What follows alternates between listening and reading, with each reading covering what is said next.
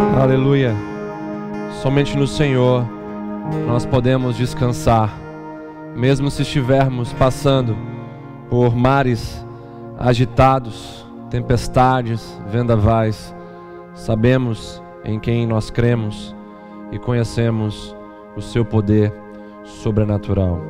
palavra do Senhor lá em Provérbios, capítulo 3, verso de número 9, diz o seguinte: Honra ao Senhor com os teus bens e com as primícias de toda a tua renda.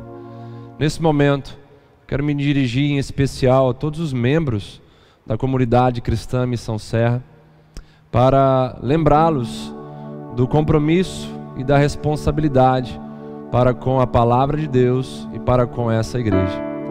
Esse é o momento de nós adorarmos o nosso Senhor com a entrega dos nossos recursos, dos nossos dízimos e ofertas em obediência à Sua santa palavra, em fidelidade aos princípios que Deus tem nos ensinado e estabelecido em nossos corações.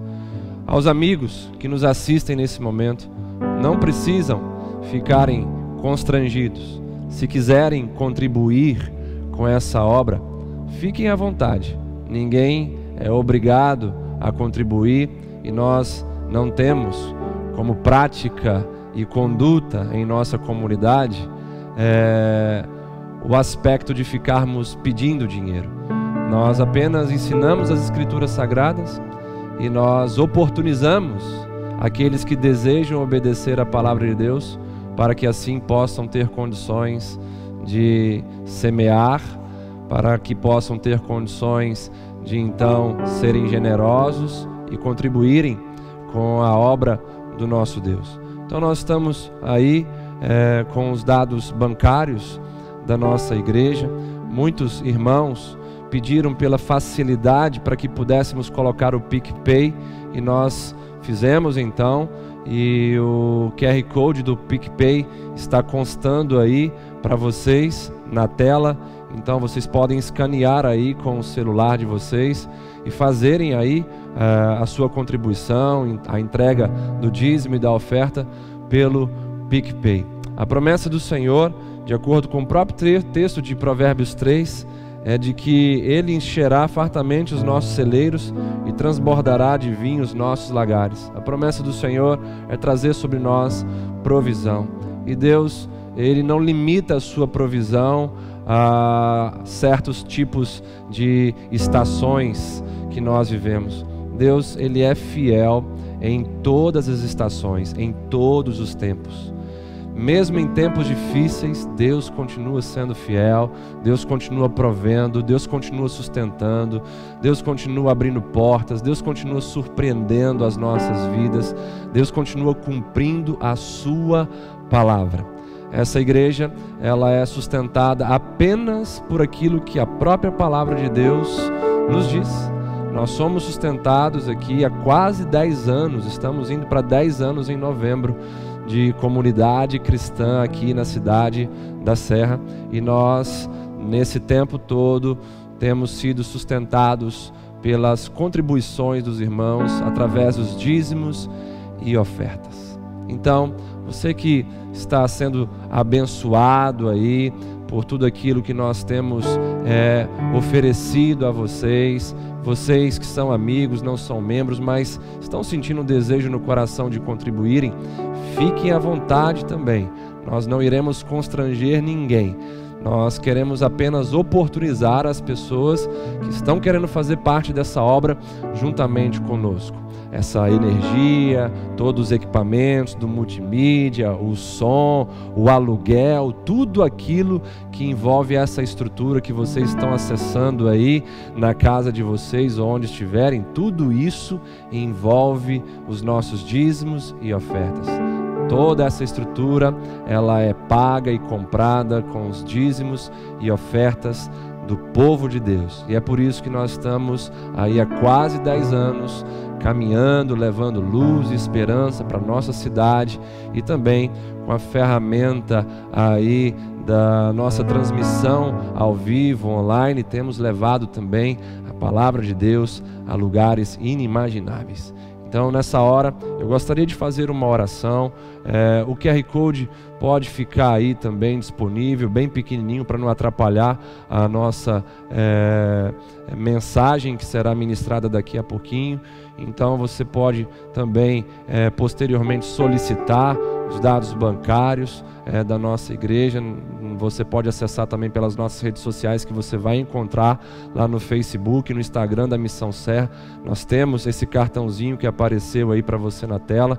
Então, se você depois quiser fazer a sua contribuição, você pode acessar aí é, esse cartão que contém os dados bancários da igreja aí no Instagram e no Facebook da Missão Serra. Amém? Vamos orar ao Senhor então nesse momento, agradecendo a Ele por esses recursos e pela Sua provisão, pelo cumprimento da Sua palavra que nós lemos nesse instante.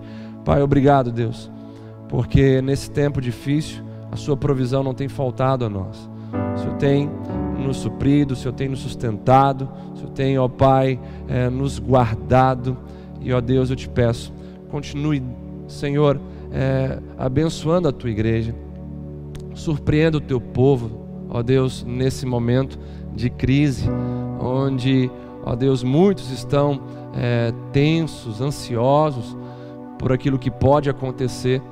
Ó Pai, eu te peço, mais uma vez, revela, Senhor, o seu cuidado sobre nós. Sua palavra é clara e nós queremos descansar nas tuas promessas. Eu te peço, continue abrindo portas mesmo nesse período, ó Pai, onde poucos acreditam que portas podem se abrir, onde poucos acreditam que provisões podem vir, eu te peço, Deus, surpreende essas pessoas, esses que estão semeando nesse terreno fértil do seu reino. Senhor, traga colheitas para a vida deles, Senhor. Ó Pai, em nome de Jesus, abençoe esses recursos, multiplique esses recursos para que possamos ter condições de continuarmos nessa obra e avançarmos o seu reino para onde o Senhor deseja que avancemos, em nome de Jesus. Amém e amém. Aleluia. Nesse momento, nós estaremos iniciando a ministração da palavra do Senhor. E eu gostaria de convidar você a abrir sua Bíblia comigo no livro de Jó, capítulo 42. Nós leremos do verso 1 até o verso de número 6. Jó, capítulo 42, do verso 1 ao verso de número 6.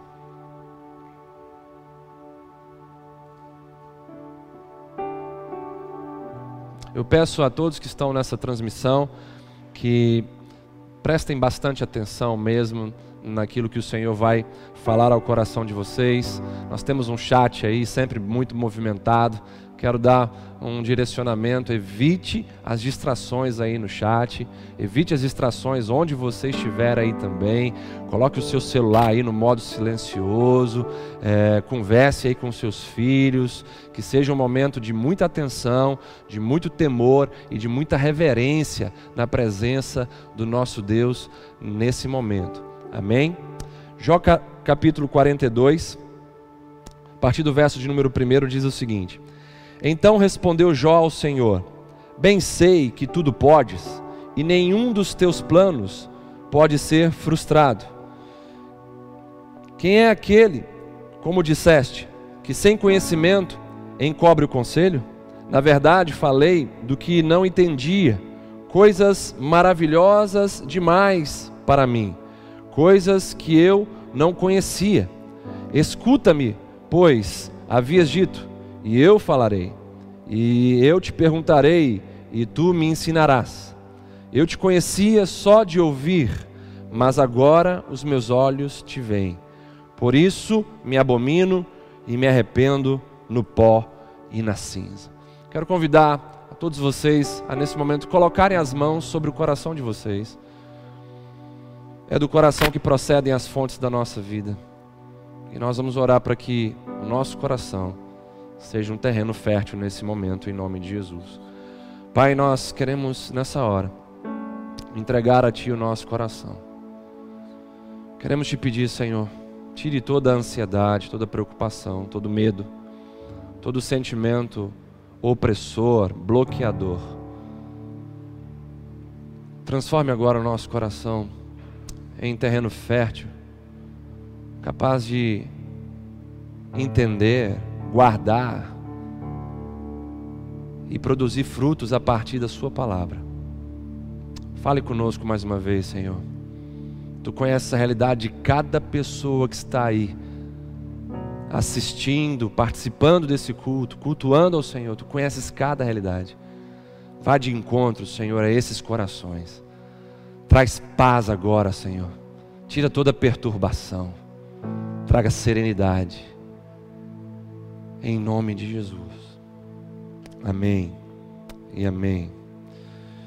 O tema da minha mensagem nessa noite é a pedagogia do sofrimento. Guarde bem isso no seu coração, está aparecendo aí também na tela para você.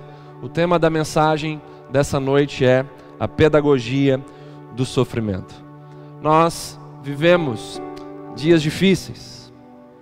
Não é muito, não precisa muito de fazermos esforço para compreendermos o tempo em que estamos vivendo dias de crise, dias de sofrimento para muitas pessoas. As emoções ficam afloradas, pequenas coisas se tornam gigantescas, o ócio se transforma em um grande desafio às nossas perspectivas. Porém, esse tempo que nós estamos vivendo, nós temos convicção disso. O tempo que estamos vivendo hoje é um tempo oportuno é uma providência de Deus para o alinhamento de nossas vidas com seu santo e eterno propósito. E diante de todo esse cenário que nós estamos vivendo hoje, um cenário de sofrimento emocional, um cenário de dor, um cenário de dificuldades, nós precisamos aprender uma coisa: Deus está nos ensinando. Nós precisamos nos atentar para essa verdade. Deus está nos ensinando, Deus está nos moldando. Todo esse cenário, o sofrimento, ele é um grande professor para aqueles que possuem a perspectiva correta, a perspectiva cristã, a perspectiva eterna. Isso precisa ser algo muito claro. O sofrimento não é o nosso coveiro, o sofrimento é um grande professor. O sofrimento, ele é pedagógico. A Bíblia relata aqui no livro de Jó a experiência desse homem, sua vida, seu sofrimento, suas dores, suas perdas foram terríveis. Seu sofrimento foi penetrante, sua angústia foi terrível, mas em meio a tudo isso, um propósito maior do que ele estava sendo desenvolvido. De acordo com estudiosos, o sofrimento na vida de Jó durou meses ou anos. Não foi um período curto, foi um período longo. Um tempo onde esse homem experimentou de diversos sentimentos, de diversas dores. Um tempo onde esse homem teve saudade dos filhos que ele perdeu. Um tempo onde esse homem fora zombado por aquelas pessoas que antes o respeitavam. Enfim, um tempo muito difícil e desafiador viveu o nosso querido irmão Jó. Todo esse sofrimento na vida de Jó é, não começou com o diabo, mas começou com Deus. Lá em Jó capítulo 1, nos versos 8 e 9, a palavra do Senhor vai dizer o seguinte: Perguntou ainda o Senhor a Satanás: Observaste o meu servo Jó? Porque ninguém é na terra semelhante a ele, homem íntegro e reto, temente a Deus e que se desvia do mal. Então respondeu Satanás ao Senhor: Porventura Jó, de graça, serve e teme a Deus? Então aqui nós vemos que todo esse sofrimento, esse tempo difícil que Jó viveu, começou em Deus, pela permissão de Deus. Foi com a permissão do nosso Pai Celestial que então Jó passou por esses dias difíceis. O diabo ele não tem poder algum para fazer as coisas sem a permissão de Deus, pois caso contrário Deus não seria soberano. Nesse texto que lemos, de Jó 42, do verso 1 ao verso de número 6, Jó está nos ensinando lições preciosas, aprendidas em seu período de sofrimento. Entenda uma coisa, a partir é, do relato da vida de Jó e aplicando isso aos nossos dias, tudo isso que nós estamos vivendo tem a permissão do nosso Deus, porque todas as coisas estão sobre o controle de Deus. Nós não podemos nos esquecer disso jamais. Nós, ao lermos o livro de Jó, vamos perceber que o diabo foi um servente de Deus, para que os planos de Deus fossem alcançados ali na vida de Jó e através da vida de Jó. Deus foi glorificado, Deus foi conhecido, Deus foi exaltado, Deus cumpriu seus propósitos através da vida de Jó e através de todas as lições que esse livro e esse homem nos trazem. Quando nós olhamos para o sofrimento enquanto professor, percebemos que ele traz lições preciosas para mim e para você. E o sofrimento na vida de Jó não só moldou a vida dele, mas continua transformando a vida de todas as pessoas que acessam a vida e o testemunho de Jó. Da mesma maneira, nós precisamos nos abrir para as lições que essa crise e esse sofrimento estão nos proporcionando. Porque a pior tragédia, guarde bem isso, a pior tragédia para mim e para você, nesse momento, não é a tragédia econômica, não é a tragédia da saúde pública, mas sim a tragédia de passarmos por tudo isso e continuarmos as mesmas pessoas. Essa é a maior tragédia dentro desse momento para mim e para você. Passar por todas essas situações sem aprendermos as lições que Deus está nos ensinando. Nós temos falado isso desde o primeiro culto online, aqui, nesse período de pandemia mundial. Nós precisamos usar essa crise, aproveitar essa crise, para nos tornarmos pessoas melhores. Ao lermos o livro de Jó, ao estudarmos sobre a história desse homem, percebemos que tudo que ele viveu colaborou para o seu bem para a glória de Deus. Tudo que nós estamos vivendo, em nome de Jesus, irá colaborar para o nosso bem, para o nosso crescimento e para a glória de Deus. Você que está aí assistindo em casa, você pode dar um glória a Deus aí na sua sala, onde você estiver. As crises, elas nos desafiam então a crescer. O sofrimento, ele é pedagógico. A dor nos convida a irmos além.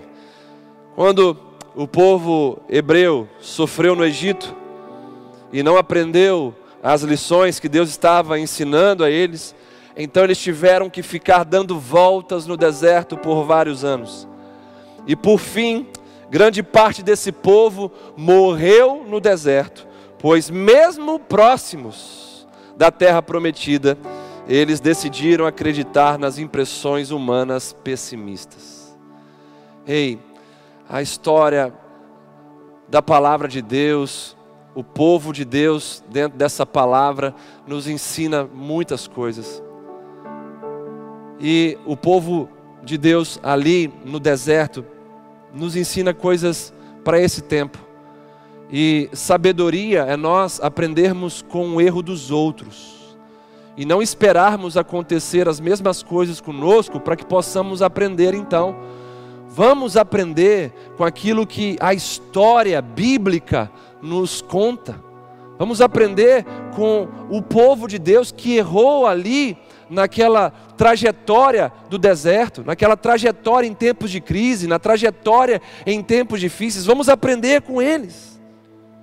Vamos parar de ficar dando voltas nos desertos que a vida proporciona a nós. Vamos aprender as lições, vamos sair do deserto e vamos colocar o pé no trajeto para a terra prometida de maneira sólida e sustentável, em nome de Jesus. Eu quero te convidar a abrir um outro texto comigo aí agora, em Isaías capítulo 26, verso de número 9. Abre aí, Isaías capítulo 26, verso de número 9.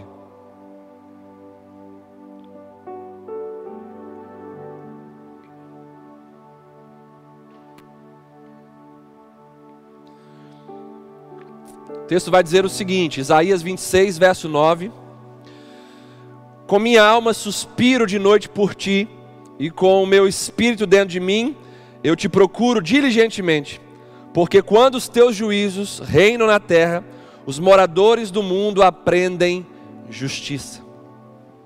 Aqui nesse texto nós vemos claramente que os juízos, as disciplinas de Deus, que no hebraico significam instrumentos de ordem, são então pedagógicos. Os juízos de Deus, as disciplinas de Deus são pedagógicas, pois nos colocam ordenados com a justiça divina preparados para aprender e a caminhar sobre a justiça de Deus, sobre a sua santa e soberana vontade.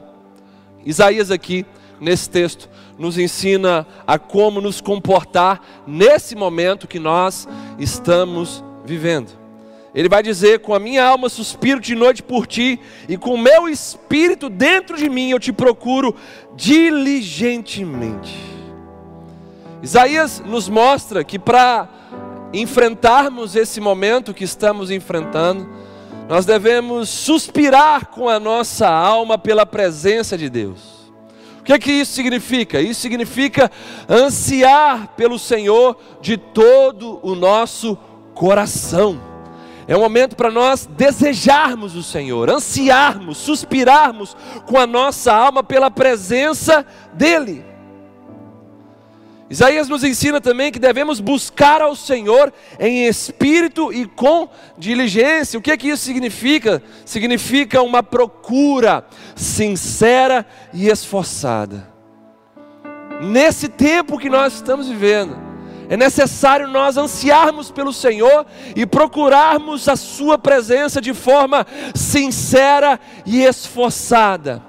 E aí então, nós teremos condições de discernir o tempo, discernir os juízos, e vermos que dentro desse tempo de derramamento de juízo de Deus, existe uma oportunidade de aprendermos sobre justiça, existe uma oportunidade de nós nos tornarmos pessoas retas, pessoas agradáveis aos olhos do Senhor, em obediência. Esse texto fala então de uma grande verdade para os nossos dias. As pessoas, elas se desenvolvem mais espiritualmente e moralmente também quando vivem dias de aflição, quando vivem dias de dificuldade. As pessoas, elas têm essa tendência de se desenvolverem mais espiritualmente e moralmente em tempos difíceis, mais do que em tempos de grande prosperidade ou bonança. Então é um tempo oportuno para que nós possamos nos desenvolver espiritualmente falando e moralmente falando. É o que comprova o Salmo de número 119, verso de número 67, onde o salmista vai dizer: Antes de ser afligido, andava errado, andava desviado, mas agora guardo e obedeço a Sua palavra. Olha só o que, o salmista vai dizer para nós aqui, exatamente o que nós estávamos construindo enquanto entendimento agora há pouco.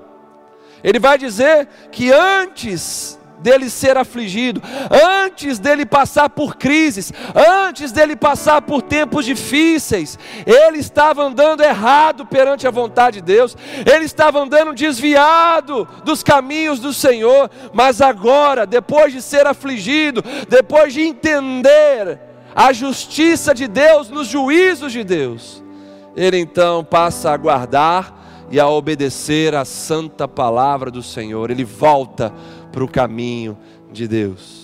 Sei que eu estou falando para pessoas que nesse exato momento estão precisando voltar para os caminhos do Senhor.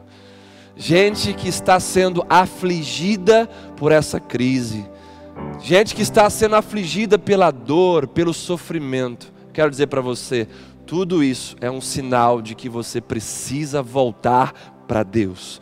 Tudo isso é um sinal de que você precisa voltar para o caminho, de que você precisa fazer um conserto com Deus em nome de Jesus e passar a guardar e a obedecer a Sua santa e poderosa palavra. O sofrimento ele é pedagógico e eu quero que você lembre disso o tempo inteiro nessa mensagem. A crise é pedagógica, os tempos difíceis são pedagógicos. Esse momento que nós estamos vivendo está ensinando coisas poderosas para aqueles que estão com o coração aberto para ouvir a voz de Deus. Esse é o tempo de nós corrigirmos a nossa trajetória. Esse é o tempo de nós nos posicionarmos de maneira correta perante Deus. Esse é o momento para nós começarmos a guardar e a obedecer a palavra do nosso Pai. Esse é o momento de nós respondermos aos juízos de Deus, aos juízos que vêm como instrumentos de ordenança, instrumentos para nos ordenar, colocar a nossa vida em ordem, a nossa alma, o nosso coração em ordem. Jó aprendeu isso, e ele traz para nós lições poderosas. Jó aprendeu coisas profundas que o transformaram para a eternidade nos seus momentos mais difíceis. Jó aprendeu coisas tremendas, porque ele conseguiu enxergar no meio de todo aquele momento adverso o ensino e a boa mão de Deus moldando a vida dele. Nós precisamos ter essa perspectiva também.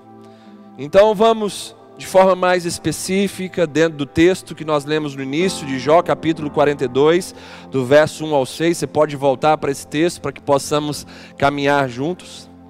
O que esse texto, que foi escrito há milhares de anos atrás, tem a nos ensinar hoje? O livro de Jó é o livro mais antigo das Escrituras Sagradas. É um livro que faz menção, por exemplo, ao dilúvio no capítulo 36 de Jó. Então, o que esse livro tão antigo tem a nos ensinar nos dias de hoje? Quais são as lições do sofrimento na vida de Jó que podemos aprender e aplicar nesse momento crucial de nossas vidas? Entenda isso, amigo, amiga, povo de Deus, entenda isso. Esse é um momento crucial para as nossas vidas. Quando é que você soube que uma geração foi colocada no Brasil, dentro de casa, por vários dias? Para ter tempo para refletir sobre tantas coisas. Nós estamos sendo alvo da providência de Deus para a transformação de nossas vidas. É um alinhamento nesse tempo que antecede a volta de Jesus, um alinhamento essencial dos nossos corações. Então vamos deixar o Espírito Santo de Deus nos convencer dos nossos pecados, das nossas transgressões e vamos permitir que a mudança venha raiar de dentro para fora nesses dias, em nome de Jesus. A primeira lição que nós aprendemos aqui, nesse trecho do livro de Jó 42, é que o sofrimento, ele deve ampliar a nossa visão sobre Deus. Entenda isso. O sofrimento ele deve ampliar a nossa visão sobre Deus. Se nós tivermos a perspectiva correta, a perspectiva cristã, certamente nós veremos o sofrimento ampliando a nossa visão de Deus, ampliando ali a nossa perspectiva de caminhada cristã. Aqui Jó tinha uma visão limitada de Deus antes da grande crise em sua vida. Isso está claro para nós. Jó nesse trecho aqui do capítulo 42, ele claramente mostra para nós que a sua visão de Deus antes desse momento onde ele tem então uma grande transformação dada por Deus, a sua visão era profundamente limitada. Jó tinha apenas uma visão acadêmica e religiosa sobre Deus. A forma dele enxergar a Deus estava baseada naquilo que os outros falaram com ele. Faltava uma experiência pessoal com Deus na vida de Jó. E então, todo o sofrimento que Deus permite vem como ferramenta para que a visão sobre Deus na vida de Jó fosse ampliada. Esse é o momento, guarde isso no seu coração em nome de Jesus. A hora é agora da nossa visão sobre Deus ser ampliada para um nível pessoal. Deus está proporcionando esse momento, essa crise, esse sofrimento na vida de muitos, para que a visão do povo venha ser ampliada a respeito do próprio Deus. Muitos possuem uma visão limitada de Deus, uma visão religiosa de Deus, uma visão deturpada de Deus. E esse é o momento das escamas da religiosidade, do pecado, caírem dos nossos olhos, para que vejamos Deus como Isaías viu em um momento de crise da nação de Judá. O profeta Isaías vivia uma crise também. A nação de Judá estava em crise, o ministério de, de, Isaías estava em crise. Então, no capítulo 6, verso de número 5, ele diz: Então disse eu, ai de mim, estou perdido, porque sou homem de lábios impuros, habito no meio de um povo de impuros lábios, e os meus olhos viram o Rei, o Senhor dos exércitos. Isaías, naquele momento de crise, tem uma visão de Deus assentado em seu alto e sublime trono. A crise o levou a ter uma visão expansiva de Deus. Que essa crise nos leve também a termos uma visão expansiva de Deus. Então Isaías vê algo que ele nunca tinha visto. Sua vida é tocada, sua vida é transformada. Tudo porque em um momento de dor, em um momento de crise, em um momento de adversidade, sua visão foi ampliada e a visão de Deus na vida de Isaías o transformou por inteiro. E eu peço em nome de Jesus, Pai, venha dar visões para o seu povo, visões que possam então transformar, ó Deus, aqueles que estão sendo tocados por Ti.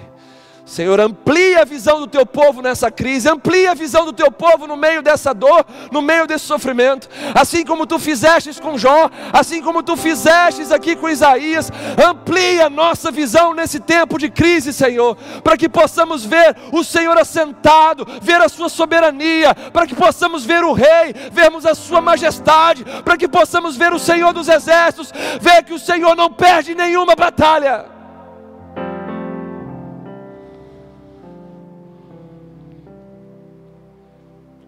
Uma visão ampliada de Deus, nos faz enxergar aquilo que Isaías enxergou, nos faz enxergar Deus assentado no seu trono, brilhando em santidade e justiça. Uma visão ampliada de Deus na vida de Jó, ampliou a sua visão sobre os planos de Deus, que iam além das queixas de Jó Jó enxergou um Deus que estava ensinando e moldando a sua vida, e não um Deus que estava punindo e rindo da sua desgraça. Veja bem como Jó consegue ter uma transformação de vida autêntica com essa visão ampliada de Deus. Nos capítulos anteriores você vê Jó questionando o Senhor, questionando o sofrimento na vida dele. E aqui Jó consegue compreender que Deus estava ensinando ele o tempo inteiro, moldando a vida dele o tempo inteiro. Dias difíceis, crises, O sofrimento ampliou a visão de Jó sobre Deus. Que nós possamos ter essa mesma visão nesse tempo. A visão de um Deus que não está rindo do coronavírus no Brasil, de gente morrendo para lá e para cá. Mas sim uma visão de um Deus que está nos ensinando, nos moldando, trazendo os nossos olhos de volta para Ele.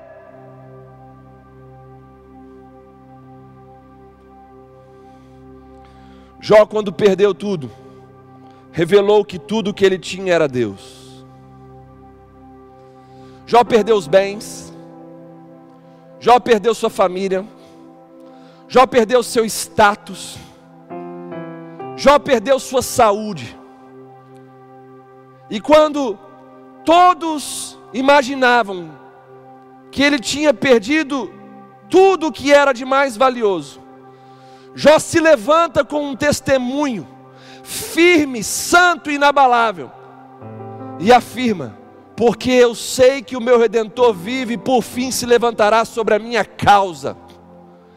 Jó revela para todas aquelas pessoas que estavam julgando ele, dizendo: acabou tudo para ele, não tem mais esperança, tudo que ele tinha de precioso foi embora. E Jó se levanta e fala: Aquilo que eu tenho de mais precioso é o meu redentor que vive e por fim se levantará sobre a minha causa.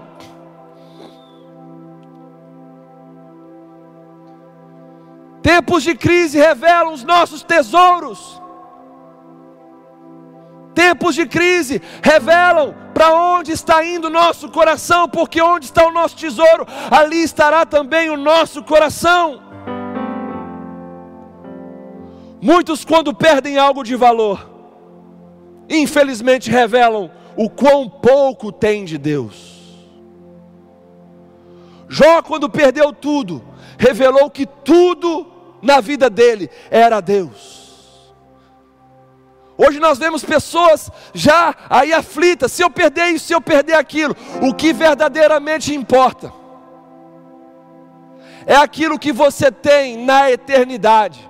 Porque tudo que você tem nessa terra é ilusório e passageiro, nada vai com você para a eternidade.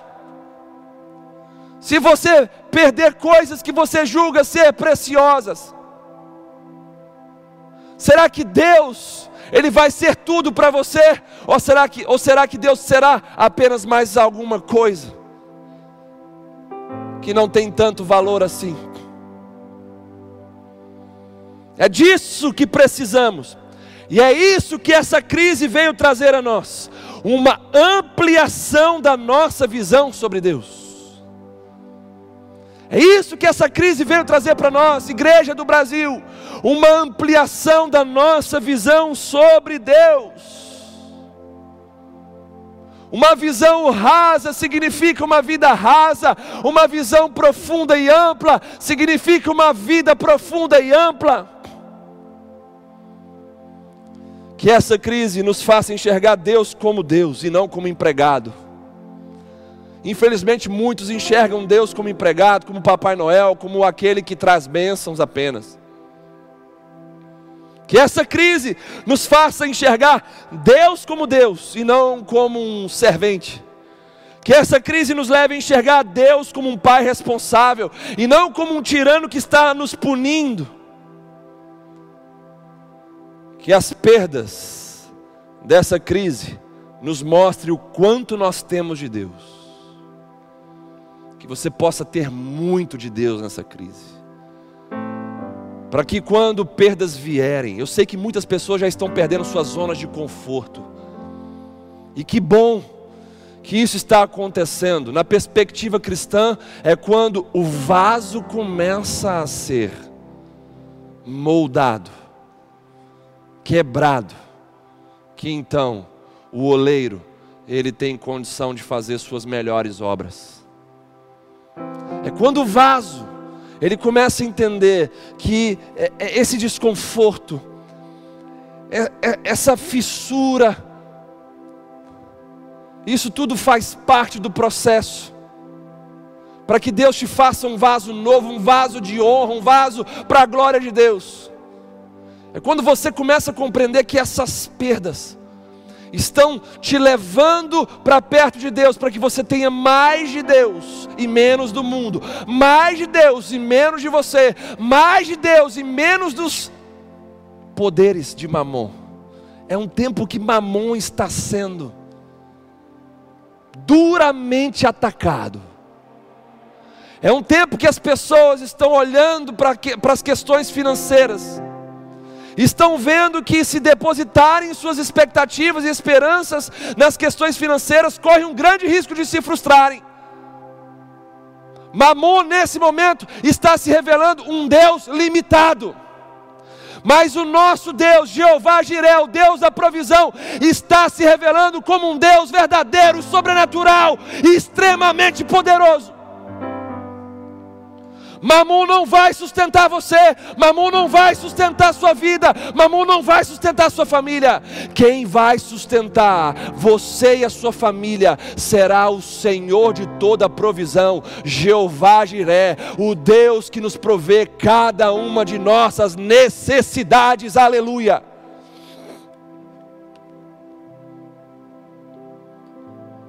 Que as perdas dessa crise nos mostre o quanto nós temos de Deus. E eu quero profetizar sobre você mais de Deus. Aqueles que recebem isso certamente serão tocados mais de Deus Senhor, derrame mais a Sua presença na vida de cada um que está ouvindo, assistindo nesse momento. Mais a Sua presença, Senhor. Mais fome, mais sede, para que sejam plenos, para que sejam fartos. Derrama, Senhor, em nome de Jesus. Então, a primeira lição que a gente aprende aqui com Jó, no capítulo 42, os versos 1 ao 6, é que o sofrimento ele deve ampliar a nossa visão sobre Deus, assim como ampliou a visão de Jó sobre Deus. Jó antes via Deus como um carrasco, como um Deus que estava punindo ele. E agora, no meio desse sofrimento, Jó se desperta e consegue ver Deus como um pai responsável que estava ensinando ele e moldando a vida dele para melhor. Segunda lição que nós aprendemos aqui: a fé, ela precisa transicionar dos ouvidos para os olhos. O texto vai dizer no verso de número 5: Eu te conhecia só de ouvir, mas agora os meus olhos te veem olharmos para esse texto, Jó falando isso, algo poderoso, nós devemos então dar um upgrade na nossa fé. Esse é o tempo que Deus está nos provendo para desenvolvermos a nossa fé, para darmos a nossa fé um novo nível, uma nova profundidade, um novo alcance. E o que Jó nos ensina é que essa fé, a minha fé, a sua, precisa transicionar dos ouvidos para os olhos. A nossa fé precisa ir da varanda para a sala do trono. A nossa fé precisa ir da piedade para a intimidade com o Todo-Poderoso. Irmãos, amigos, povo de Deus, uma fé terceirizada ela vai nos conformar com a mediocridade, com as migalhas. Não terceirize a sua fé. Não acredite em Deus, não confie em Deus, baseando-se naquilo que outros falam para você. Quando a nossa fé se baseia no que ouvimos de outras pessoas, nós vivemos na especulação e nos achismos sobre Deus. Antes de transicionar dos ouvidos para os olhos, os próprios conceitos de Jó o levaram a levantar acusações contra o próprio Deus. Jó, antes de experimentar a transição da sua fé dos ouvidos para os olhos, ele estava se movendo por aquilo que ele ouvia de outras pessoas, por aquilo que ele já tinha ouvido sobre Deus de outras pessoas. E então, com esse conceito que Jó tinha sobre Deus, fez com que ele levantasse acusações contra Deus. Jó, de fato, não conhecia Deus de uma forma pessoal. Os olhos dele não tinham visto Deus. Nesse momento em que ele levantou acusações contra o próprio Deus. Muitos hoje estão dessa forma, falando de Deus de maneira leviana, pois só o conhecem por aquilo que os outros dizem. E esse tempo que nós estamos vivendo está trazendo para nós uma grande oportunidade de tirarmos a nossa fé da terceirização e colocá-la num lugar chamado paixão. Vamos tirar nossa fé da terceirização e vamos colocá-la num lugar chamado paixão por Cristo. Onde a nossa relação com Ele se desenvolva no aspecto pessoal. Esse é o tempo de caminharmos por aquilo que vemos e não por aquilo que ouvimos falar. Guarde bem isso no seu coração em nome de Jesus. Tem muitos que estão me ouvindo aí agora que estão com o coração azedo, com o coração em pânico, com o coração ansioso, porque estão sendo doutrinados pelas más notícias da mídia suja dessa nação. Nós precisamos caminhar não por aquilo que nós ouvimos falar através de outras pessoas, mas sim por aquilo que nós estamos vendo, espiritualmente falando. É tempo de caminharmos por vistas e não por boatos. Esse é o tempo das experiências com Deus. Você que está aí na sua casa, você crê nisso. Se você crê nisso, dá um glória a Deus aí no seu lugar. Esse é o tempo de nós termos grandes e sobrenaturais experiências com Deus. Esse é o tempo de nós nos aproximarmos de Deus. Esse é o tempo de nós é, adentrarmos na sala do trono. Esse é o tempo de nós fazermos bom uso daquilo que Jesus conquistou por nós na cruz do Calvário. O véu se rasgou. Vamos entrar na presença do Pai. Vamos ter relacionamento pessoal com o Pai. Vamos parar de terceirizar a nossa fé. Vamos parar de terceirizar a nossa relação com Deus. Esse é o tempo, guarde bem isso mais uma vez no seu coração. Esse é o tempo onde nós ganharemos a autoridade do eu vejo o Senhor e perderemos a mediocridade do você viu o que Fulano falou.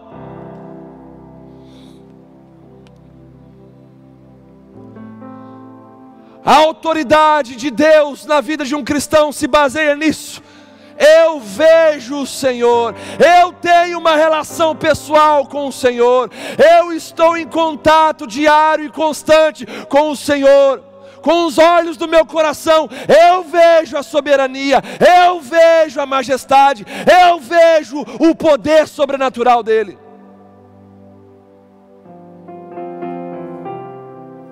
O último estágio da vida de Jó foi melhor do que o seu primeiro estágio, porque os olhos dele viram a grandeza, a majestade e a soberania do Senhor. O texto vai dizer aqui em Jó 42, no verso de número 12: Assim abençoou o Senhor o último estágio de Jó, mais do que o primeiro, porque veio a ter 14 mil ovelhas, 6 mil camelos, mil juntas de boi, bois e mil jumentas. Também teve outros sete filhos e três filhas. O último estágio da vida de Jó foi muito superior ao seu primeiro. Por quê? Porque ele então viu com os seus olhos a grandeza, a majestade, a soberania do Senhor. Que nesse tempo nós possamos ver então o Senhor se a gente consegue ver o Senhor soberano, nós vamos descansar porque Ele tem o um controle absoluto em Suas mãos. Se a gente consegue ver então a majestade do Senhor, nós sabemos que Ele é um Rei perfeito e que Ele tem um reino inabalável. Se nós conseguirmos ver a grandeza do Senhor, nós não nos amedrontaremos com os gigantes que aparecem na nossa vida. Isso nos fará ter um estágio posterior, muito melhor do que o anterior, e isso fala para nós claramente desse tempo que nós estamos vivendo, que o estágio pós-crise, pós-pandemia, na minha vida e na sua, seja muito superior do que o estágio pré-pandemia, pré-isolamento que nós estamos vivendo. Você crê nessa verdade? Pode dar um glória a Deus aí na sua casa, aí também no chat, se você quiser. A presença de Deus está real aqui nesse lugar, irmãos. Não temos muitas pessoas aqui estamos obedecendo às regras, às normas dos nossos governantes, mas a presença de Deus é real nesse lugar, e eu sei que a presença de Deus está aí adentrando o seu lar também, está aí se manifestando na sua casa também. Vamos, em nome de Jesus, transicionar a nossa fé dos ouvidos para os nossos olhos, vamos tirar a nossa fé da terceirização, vamos colocar nossa fé no lugar chamado paixão, vamos desenvolver uma fé relacional, pessoal com Cristo Jesus. Precisamos urgentemente transicionar a nossa fé da verdade que informa para a verdade que transforma. Urgentemente precisamos experimentar isso. O nosso último estado só será melhor do que o primeiro, se a nossa fé transicionar da verdade que informa para a verdade que transforma. Levante-se, povo de Deus. Esse é o tempo, essa é a hora de nós transicionarmos a nossa fé dos ouvidos para os olhos. Continuando nesse texto de Jó. Terceira lição que nós aprendemos. Em tempos difíceis, em tempos de sofrimento, seguindo a essência do tema dessa mensagem, o sofrimento é pedagógico, os tempos difíceis nos ensinam. Nesse momento que vivemos, assim como Jó viveu em tempos difíceis e aprendeu isso, devemos aprender que a soberania de Deus deve ganhar novas cores. A soberania de Deus deve ganhar novas cores. O verso de número 2 vai dizer: Bem sei que tudo podes, e nenhum dos teus planos pode ser frustrado. Quem é aquele, como disseste, que sem conhecimento encobre o conselho? Na verdade, falei do que não entendia, coisas maravilhosas demais para mim, coisas que eu não conhecia. Em tempos como o nosso, a soberania de Deus em nós deve ganhar novas cores. Em meio a dias difíceis, mesmo sem ter obtido as respostas que desejava, Jó ele se rende perante o poder incomparável de Deus. Jó, ele, assim como todos que passam sofrimento, perdem entes queridos, perdem um emprego, eles querem respostas. Por que, que isso aconteceu? Quando na verdade nós deveríamos perguntar: para que, que isso está acontecendo? Qual é o propósito disso tudo está acontecendo comigo? E mesmo em busca de respostas, Jó, ele decide nesse momento se render perante o poder incomparável de Deus. Jó decide reconhecer a soberania de Deus na sua vida. E então ele vai dizer: Bem sei que tudo podes e nenhum dos teus planos pode ser frustrado. Jó admite que Deus pode mudar a situação dele e admite que os planos de Deus na vida dele não podem ser frustrados. Jó admite que Deus estava efetuando um grande plano na vida dele. E ele admite que, admite que nada está além da capacidade de Deus. Tudo que ele planeja fazer, o nosso Deus pode executar.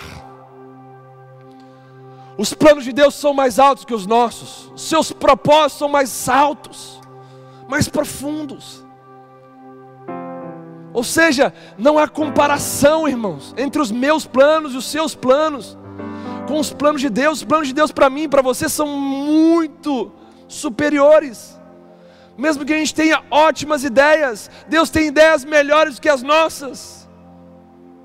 Talvez você já tenha aí já um planejamento de como se dar bem no meio dessa crise. Ei, Deus está vendo muito à frente.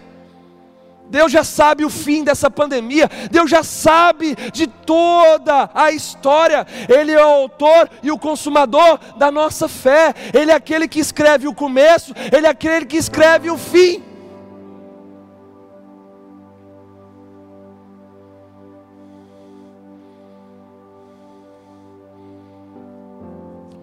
Jó olhava para a soberania de Deus antes de aprender essas lições como algo cinzento.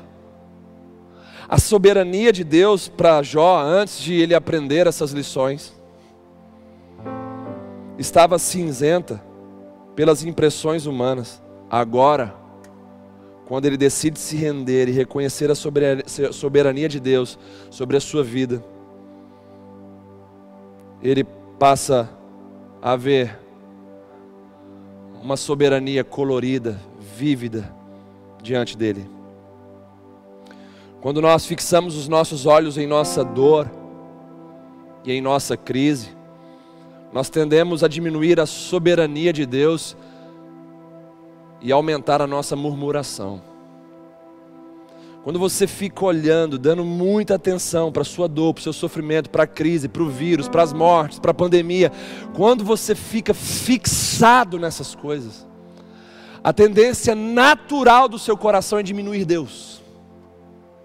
E quando você diminui Deus, você começa a murmurar, porque você começa a enxergar um futuro sem respostas, problemas sem solução. Você diminuiu Deus, porque fixou seus olhos no problema, na pandemia, no vírus, na crise econômica, começou a murmurar, e aí você não consegue enxergar um Deus capaz de resolver problemas, de trazer respostas e soluções. Por isso que os nossos olhos devem estar fixos em Deus. Olhe firmemente para o Autor e Consumador da sua fé. Olhe firmemente, não tire os seus olhos. Os nossos olhos são a lâmpada para o nosso corpo. Se os nossos olhos forem ruins, todo o nosso corpo será ruim. Se os nossos olhos forem bons, todo o nosso corpo será bom. Se os nossos olhos, eles estão fixos na luz, que é o nosso Deus, que é a sua santa e poderosa palavra, nós traremos então luz para o nosso interior, luz para o nosso corpo. E isso nos fará ter uma jornada mais saudável.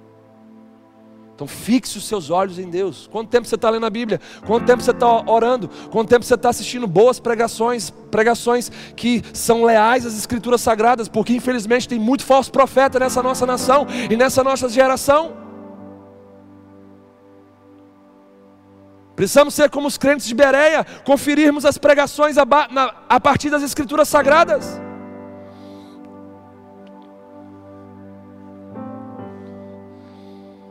A soberania de Deus em tempos como o nosso deve ganhar novas cores.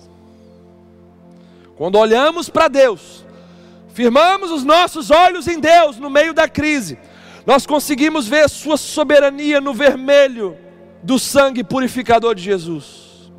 Conseguimos ver o seu poder no azul imenso do céu que o homem não consegue dominar. Conseguimos ver esperança no dourado do sol da justiça, que em breve virá trazendo salvação em suas asas na figura de Jesus. Esse tempo está trazendo uma rica oportunidade de entendermos a soberania de Deus. Esse tempo está trazendo para nós uma sublime oportunidade de entendermos quem é que tem o governo em suas mãos, quem é que tem todo o poder em suas mãos. O homem, as potências mundiais, governantes, estudiosos, cientistas, estão prostrados perante um vírus que não tem cura.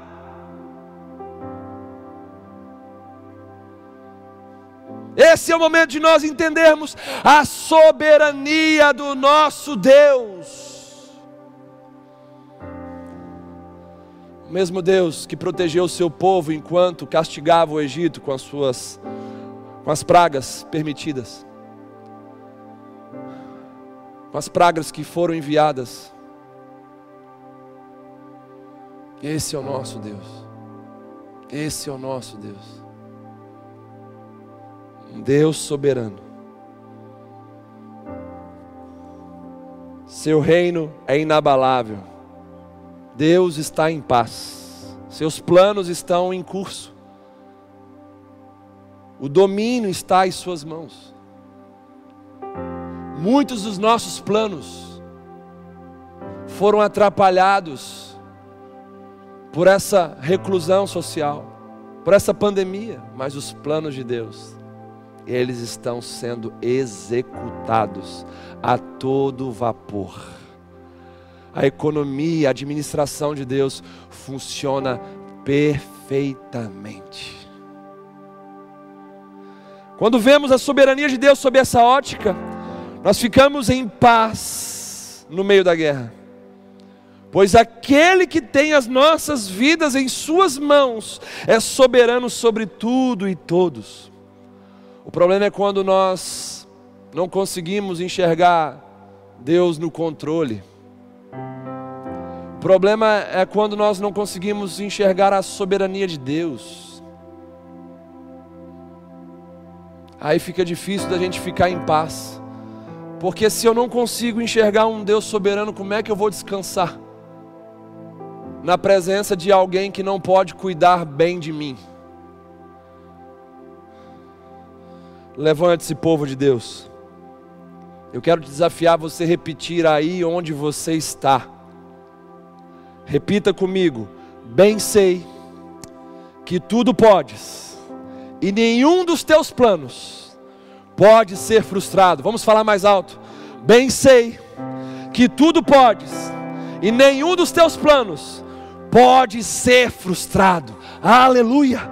A soberania de Deus em tempos difíceis como o nosso, precisa ganhar novas cores. E nós vemos a soberania de Deus no vermelho do sangue de Jesus, no azul do céu, no dourado do sol da justiça. Vemos a soberania de Deus ganhando cores em tempos difíceis como o nosso.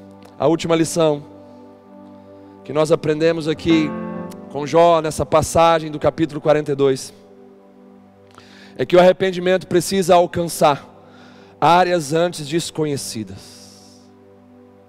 O arrependimento em tempos de sofrimento, de crise, ele precisa alcançar áreas antes desconhecidas.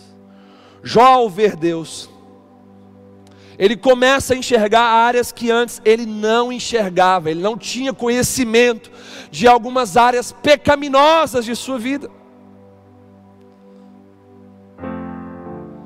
Isaías, quando viu a Deus, ele enxergou a sua sujeira moral.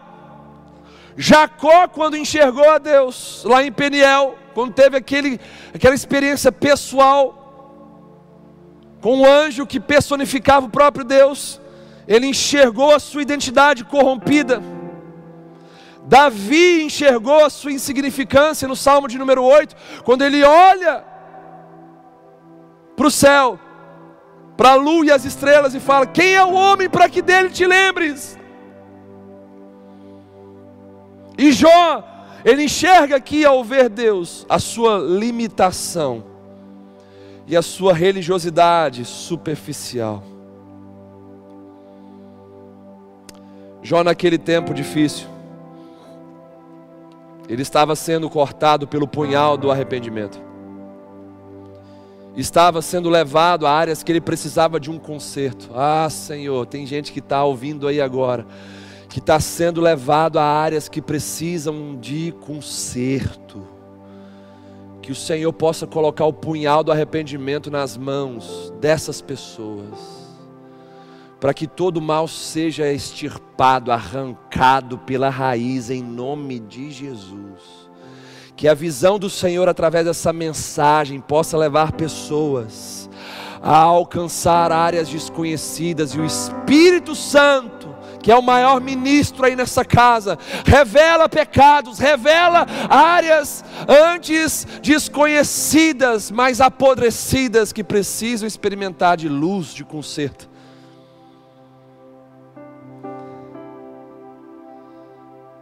A maior prova de um encontro pessoal com Deus é o nosso arrependimento.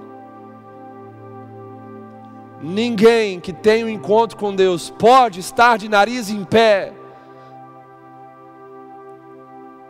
Todos os homens registrados na Bíblia, homens e mulheres que tiveram encontro com Deus, experimentaram quebrantamento, arrependimento, mudanças de vida. Essa é a maior prova do nosso encontro pessoal com Deus. Um arrependimento que produz frutos dignos de arrependimento.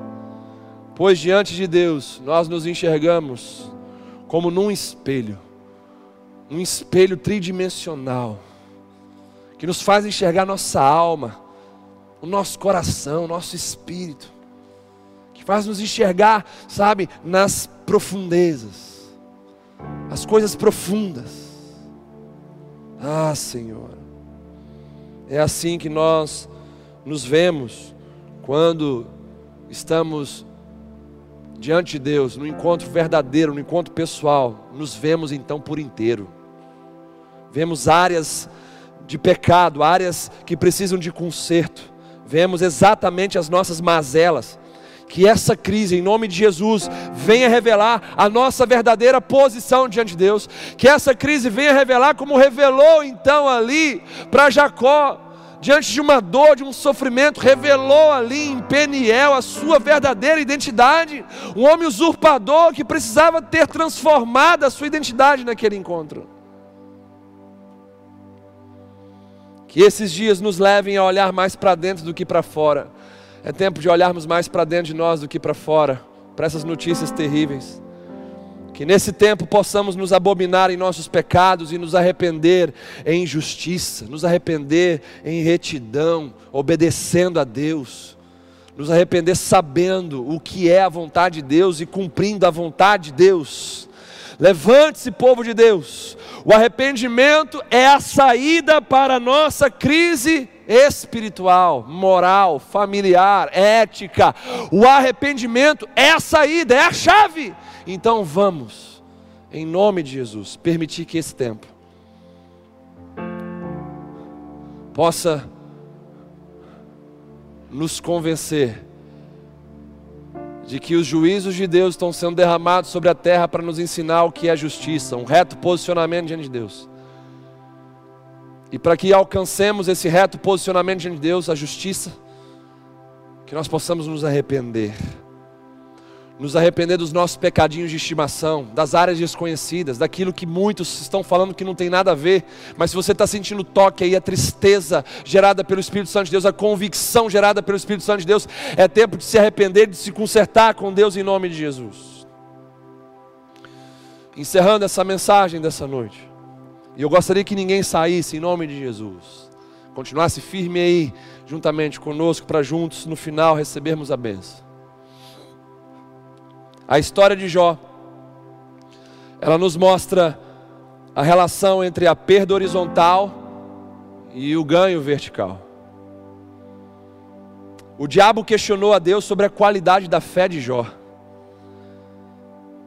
baseando-se naquilo que Jó tinha. O diabo vai falar: então respondeu Satanás ao Senhor: porventura Jó, de graça teme a Deus, de graça serve a Deus. Jó estava questionando a qualidade, o diabo estava questionando a qualidade da fé de Jó. dizendo: Senhor, Jó te serve por aquilo que o Senhor dá para ele.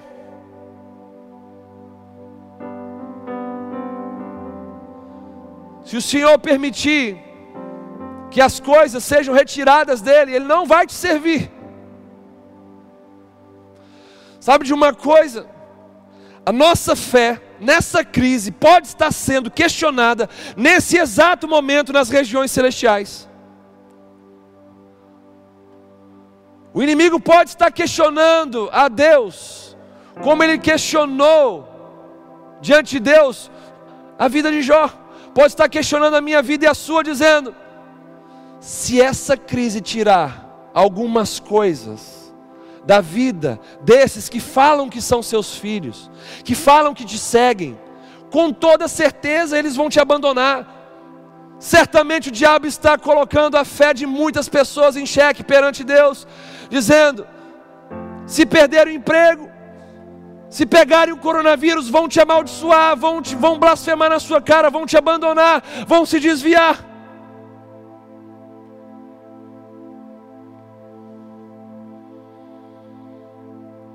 Quanto custa o seu cristianismo? Qual o preço da sua fé? O sofrimento é pedagógico para quem tem perspectiva correta. A perda geralmente produz dor. Deus pode permitir que muitos de nós percamos algumas coisas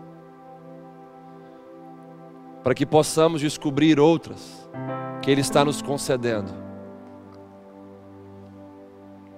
Jó perdeu muitas coisas, mas ganhou tantas outras, sendo o seu último estado melhor do que o primeiro. O falso evangelho pregado pelos falsos profetas fala apenas daquilo que nós queremos e podemos ganhar. Já o verdadeiro Evangelho de Jesus fala da cruz, da nossa cruz, daquilo que nós devemos perder. Aquele que quiser vir após mim, negue-se a si mesmo, tome a sua cruz para então me seguir. Ir após Jesus significa perder a sua petulância e deixar Jesus ir na frente. Negar a si mesmo significa desistir da sua vida mesquinha. Tomar a sua cruz significa abraçar um estilo de vida de renúncia. Como eu posso ter uma nova vida sem antes perder a velha vida? Para você ter uma nova vida em Deus, você precisa perder a sua velha. Como eu posso nascer de novo sem antes morrer para mim mesmo? Como eu posso receber o vinho novo, a satisfação nova de Deus, a plenitude nova de Deus, sem antes me livrar do odre velho, da estrutura religiosa velha?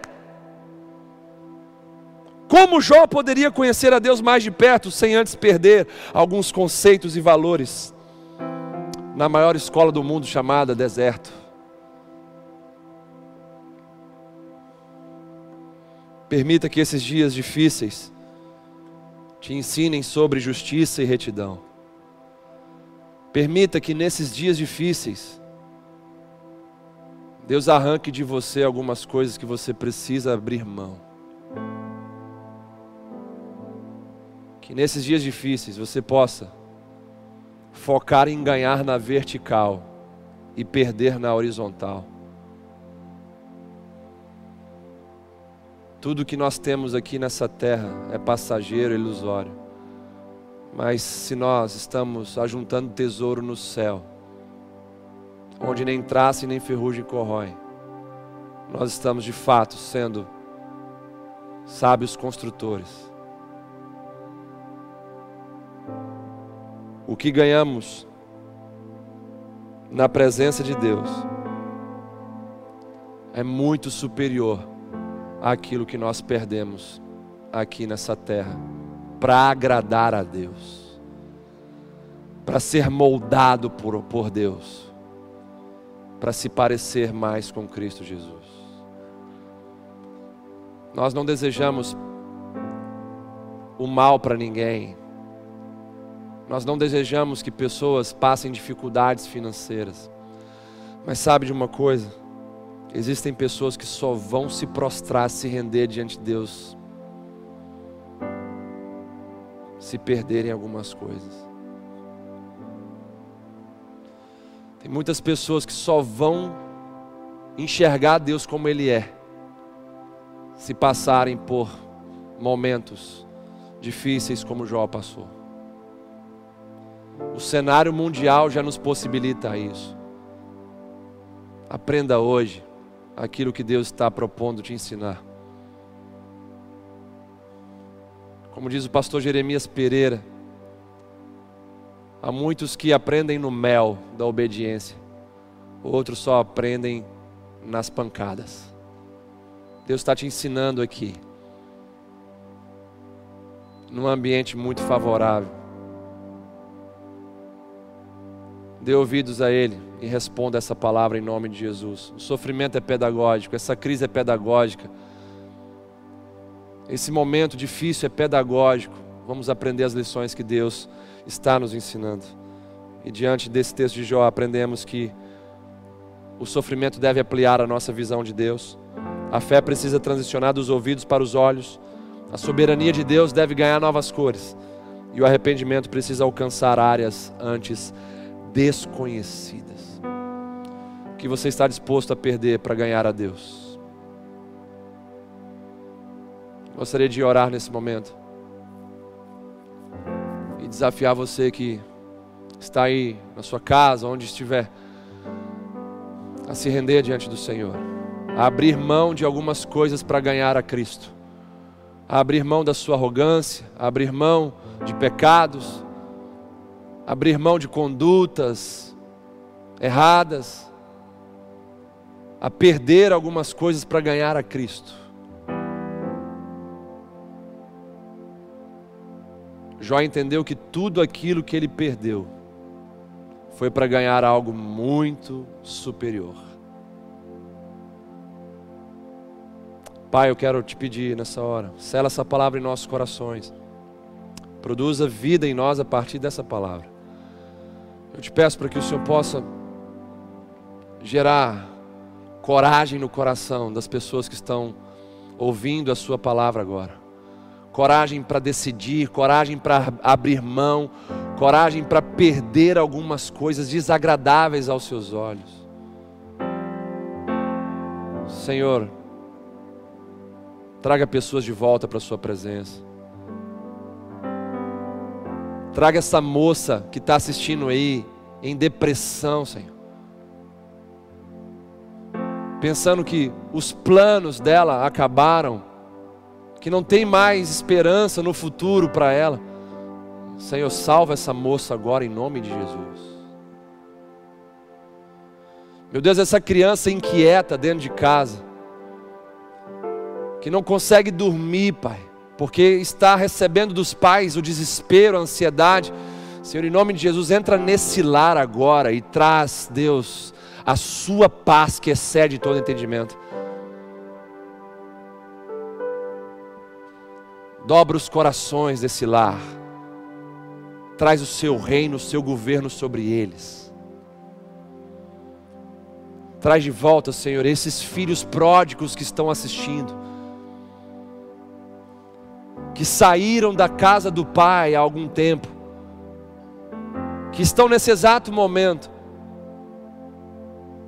como o filho pródigo das Escrituras, se alimentando, desejando alimentos dos porcos. Senhor, traz para a sua mesa de volta, traz para o banquete de volta, em nome de Jesus. Senhor, esses cristãos que estão abalados com essa crise, eu te peço, visita eles agora, Senhor, e batiza eles com a fé que Jó foi batizado, uma fé relacional. Tira, Senhor, essa fé dos ouvidos, daquilo que eles estão ouvindo falar, e traz, Senhor, uma fé inabalável no relacionamento deles contigo.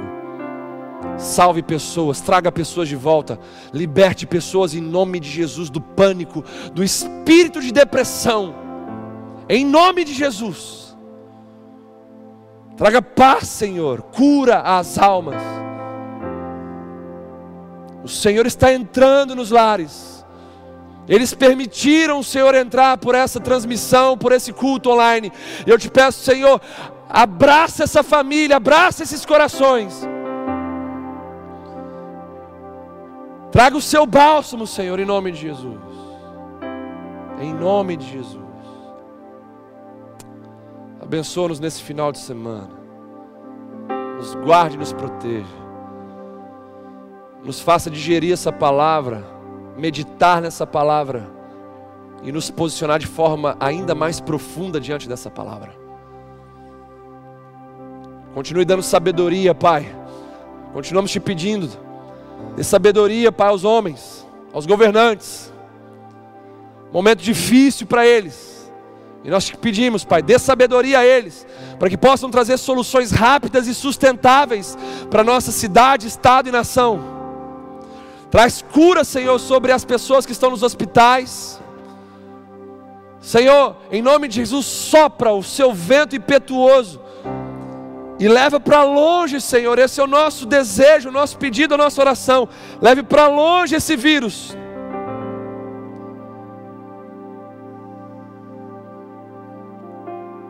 Sustenta aqueles que estão nesse momento se sentindo sós. Em nome de Jesus. Amém. E amém. Que o amor de Deus, que a graça maravilhosa de Jesus Cristo, nosso Senhor, e as doces e eternas consolações do Espírito Santo de Deus estejam hoje sobre nós.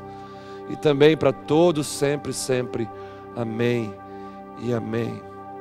Pastor Rodrigo vai cantar uma canção no final. Se você quiser continuar aí, fique aí. Eu quero dar dois, um aviso muito importante sobre a nossa programação do domingo. Domingo nós estaremos aqui às 10 horas da manhã. Teremos dois cultos no domingo, às 10 horas da manhã e às 18h30. Então, separe esses momentos aí com a sua família Chame aí os seus amigos e familiares distantes para assistirem em suas casas também. E vamos juntos cultuar a Deus. Deus vai continuar falando conosco aqui. Eu quero convidar vocês para estarem conosco. Domingo às 10 horas da manhã e no domingo às 18h30. Teremos dois cultos no domingo. Fiquem atentos em nome de Jesus. Vamos declarar que o Senhor está sentado no seu trono e que Ele é poderoso. Amém e amém ao está sentado.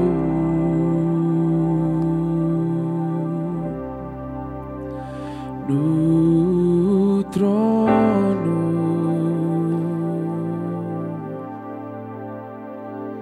E ao cordeiro.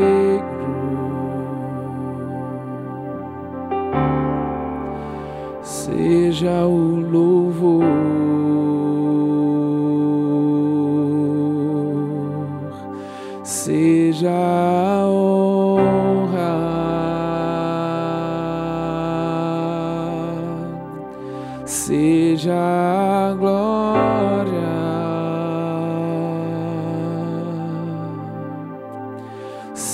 Seja o domínio.